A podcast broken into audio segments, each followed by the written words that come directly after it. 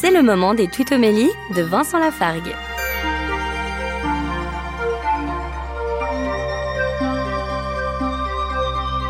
Au psaume 23, le célèbre psaume du berger, qui porte aussi parfois le numéro 22 selon les Bibles, voici ce qu'on lit au verset 2 et 3. Il me mène vers les eaux tranquilles et me fait revivre. Quelle que soit votre vie, quel que soit votre métier, quel que soit le stress de vos journées, n'oubliez pas que le Seigneur, lui, vous mène vers les eaux tranquilles et vous fait revivre.